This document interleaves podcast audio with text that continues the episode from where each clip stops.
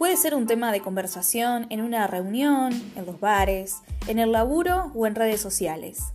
Hay quienes le prestan atención a las tramas, a los encuadres o quizás a la música. Puede ser en blanco y negro o a color, con crítica social o por puro entretenimiento. En cualquiera de sus formas, siempre nos encuentra más allá de Orión, desvariando el cine que tanto nos gusta.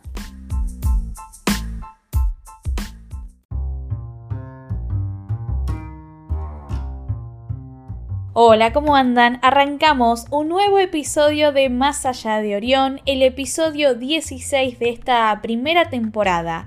Hoy nos vamos a estar centrando en un musical, eh, en una película del año 1972 dirigida por Bob Fosse, Cabaret. Así que vamos a estar hablando de esta película, de este musical que ha roto en su momento muchos de los estereotipos que había hasta ese momento respecto al género musical. Ya vamos a estar hablando sobre ese tema. Además, en las recomendaciones nos vamos a estar centrando en tres películas del genial Wes Anderson. Recuerden que pueden encontrarnos a través de las plataformas, allí van a encontrar todos los capítulos, los episodios de esta primera temporada. También en redes sociales nos encuentran en Instagram o en Facebook como Más allá de Orión. No olvides de poner tu me gusta y seguir a través de redes sociales. Y recuerden que también todos los viernes a las 20 horas estamos en el aire de la 91.3 en la radio de la UNER. Así arrancamos este nuevo episodio de Más allá de Orión.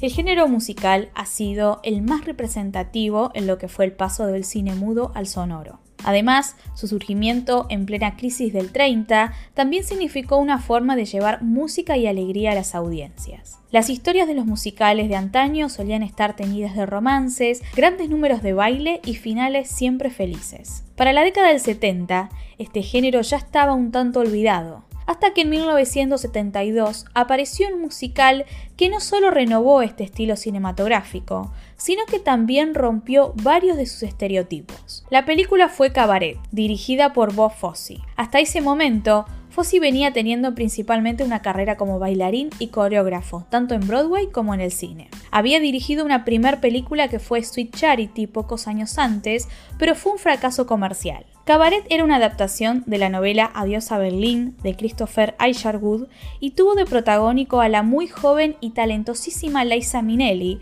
que hasta el momento era más conocida por su trabajo en teatro y también por ser la hija de Judy Garland y Vicente Minnelli, y estaba por realizar su primer papel en la gran pantalla. La historia tiene como eje al Kit Kat Club, un cabaret de la noche berlinesa donde el maestro de ceremonias, interpretado por Joel Grey, recibe a sus clientes. El cabaret es oscuro y decadente. El maestro de ceremonias hace sus interpretaciones siempre sonriendo, pero los clientes no sonríen.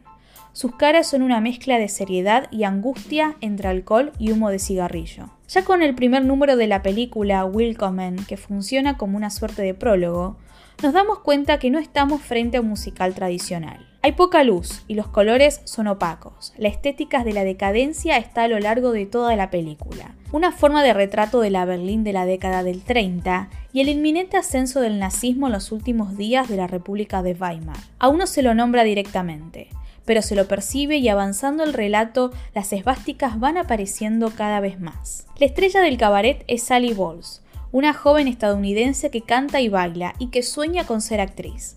Ella vive en una pensión donde llega a alojarse Brian Roberts, un joven británico académico recién llegado a Berlín que busca ganarse la vida dando clases de inglés. Sally y Brian son dos polos opuestos.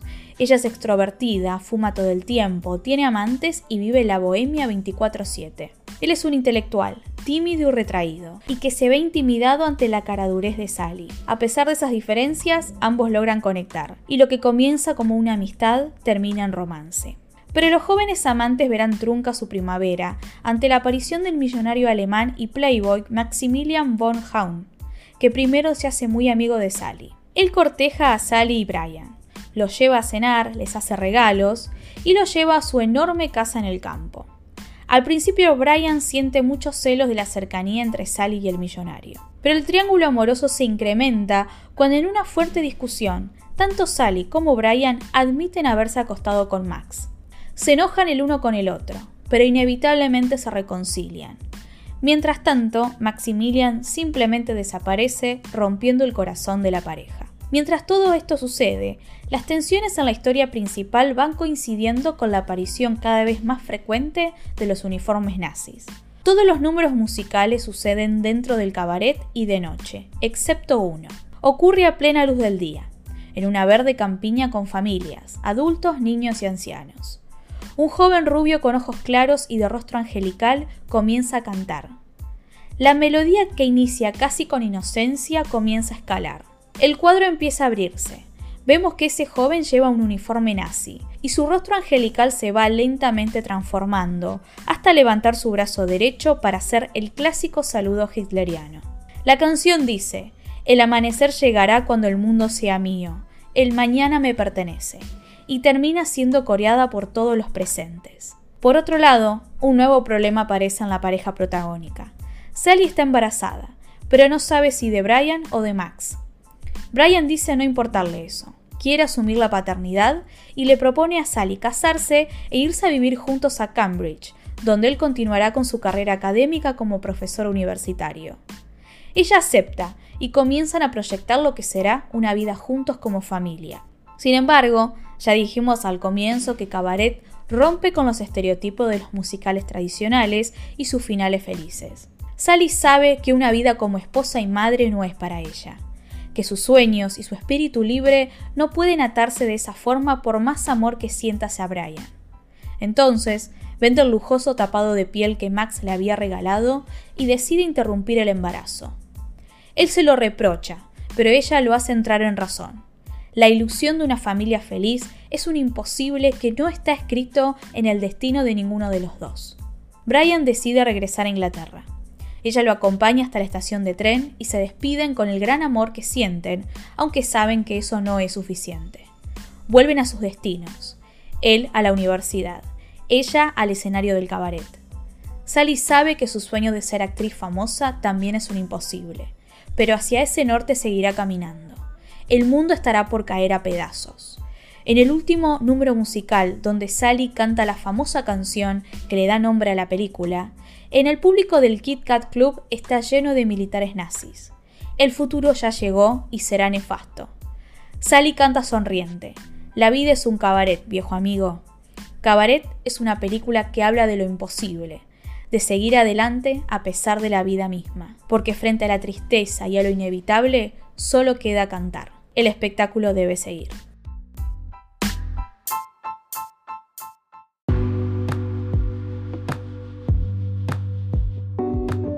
Llegó el momento de las recomendaciones y hoy vamos a estar recomendando tres películas de este genial director Wes Anderson, quizás uno de los directores más reconocidos de esta generación, este cineasta estadounidense que se destaca principalmente por su Em, por su estilo un tanto extravagante, tiene un estilo muy propio y muy reconocible. Una de sus principales características, en especial visuales, tienen que ver con el uso de la paleta de colores, que eso se ve a lo largo de todas sus películas. También utilizar un poco la estética retro, mezclar ciertos estilos, también los encuadres simétricos y sobre todo tener historias que mezclan mucho humor ácido con historias a veces, muchas veces tristes o trágicas, pero sin caer en el melodrama.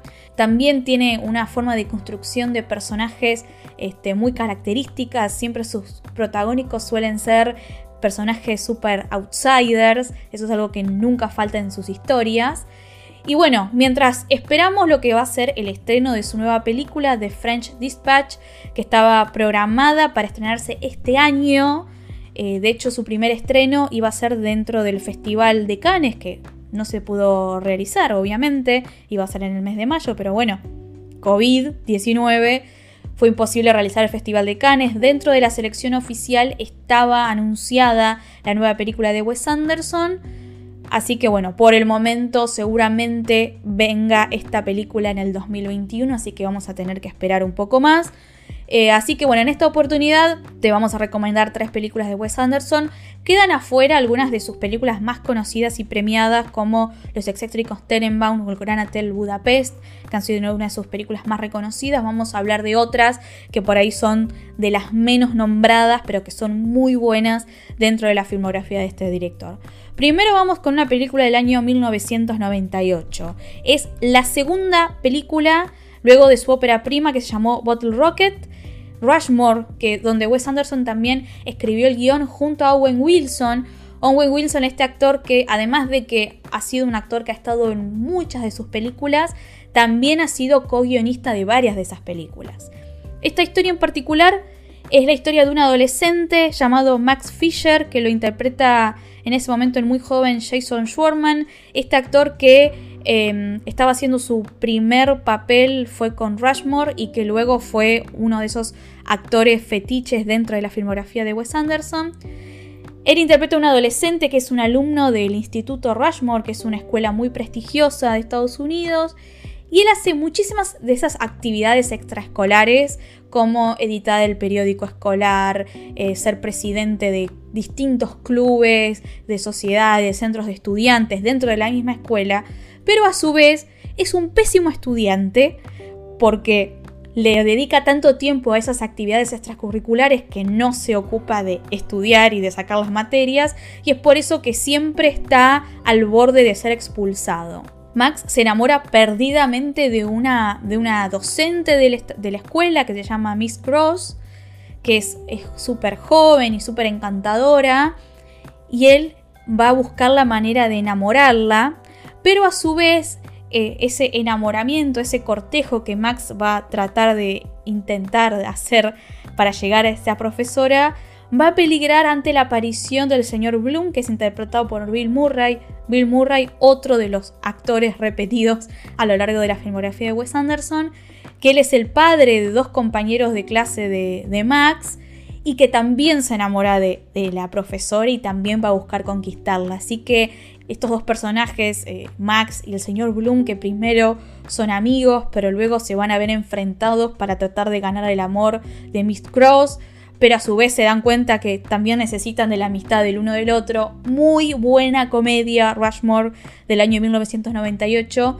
como dijimos, la segunda película de Wes Anderson y que le permitió de alguna manera comenzar a destacarse dentro del cine, saltar a la popularidad y sobre todo atraer el ojo de la crítica.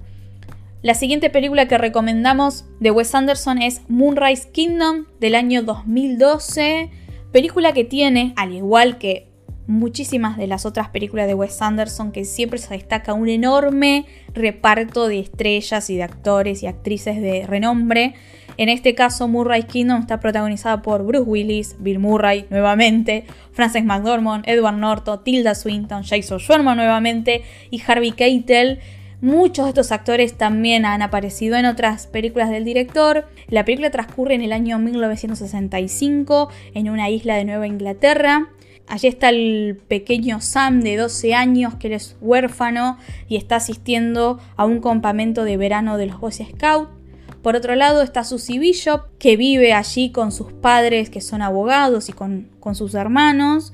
Sam y Susie se conocen, se habían conocido el verano anterior, en 1964. Y desde entonces se hacen amigos por correspondencia y obviamente se enamoran. Al relatarse sus, respectivos problemas, pactan reunirse en secreto, encontrarse en un lugar y escapar juntos. Entonces, los padres de Susie, la policía y el jefe de los Boy Scouts salen en la búsqueda de, estos muy jóvenes enamorados que escaparon. Eh, una hermosa película donde nuevamente se destaca un gran reparto actoral y eh, pero en especial es hermosa la historia de amor entre Sam y Susie. Por otro lado, la tercera película que vamos a recomendar de Wes Anderson es La isla de los perros del año 2018, es decir, la última película estrenada de este director y es la segunda película animada. Ya había realizado anteriormente una película animada que fue Fantastic Mr. Fox. La historia de esta película transcurre en Japón. a partir de que se desencadena una especie de gripe canina, el alcalde de la ciudad Megasaki City, que se llama Kobayashi, decide que es necesario deshacerse de todos los perros y por esa razón las mascotas son exiliadas y llevadas a una isla que es una especie de vertedero. Y a partir de allí un niño de 12 años, que a su vez es el, es el sobrino del alcalde, emprende un viaje para buscar a su perro extraviado que obviamente lo sacaron de su lado. A su vez, en esta isla, los perros de alguna manera están tratando de sobrevivir, van conformando diferentes manadas que algunas están enfrentadas entre sí, mientras extrañan obviamente a sus antiguos dueños y buscan la forma de cómo escapar de esa isla. Hermosísima película que además cuenta con las voces de muchísimos actores muy conocidos como Brian Cranston, Edward Norton, Bill Murray, Jeff Goldblum, Scarlett Johansson, Harvey Keitel, Tilda Swinton también. Eh, muchísimos actores y actrices han dado sus voces para eh, para dar vida a estos personajes y en especial el principal protagónico de esta historia son los perros que son sumamente increíbles en esta película La isla de los perros. Entonces, tres películas hoy te recomendamos de Wes Anderson. Mientras esperamos que se estrene The French Dispatch, ojalá que sea para el año que viene. Te recomendamos Rushmore del año 1998, Murray's Kingdom del año 2012 y La Isla de los Perros del año 2018.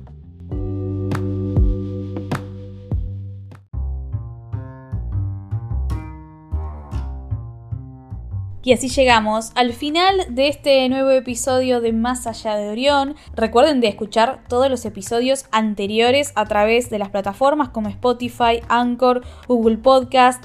También recuerden de seguirnos a través de Instagram o en Facebook, nos pueden encontrar como Más allá de Orión. Y obviamente todos los viernes estamos en la 91.3 en la Radio UNER de Concepción de Uruguay.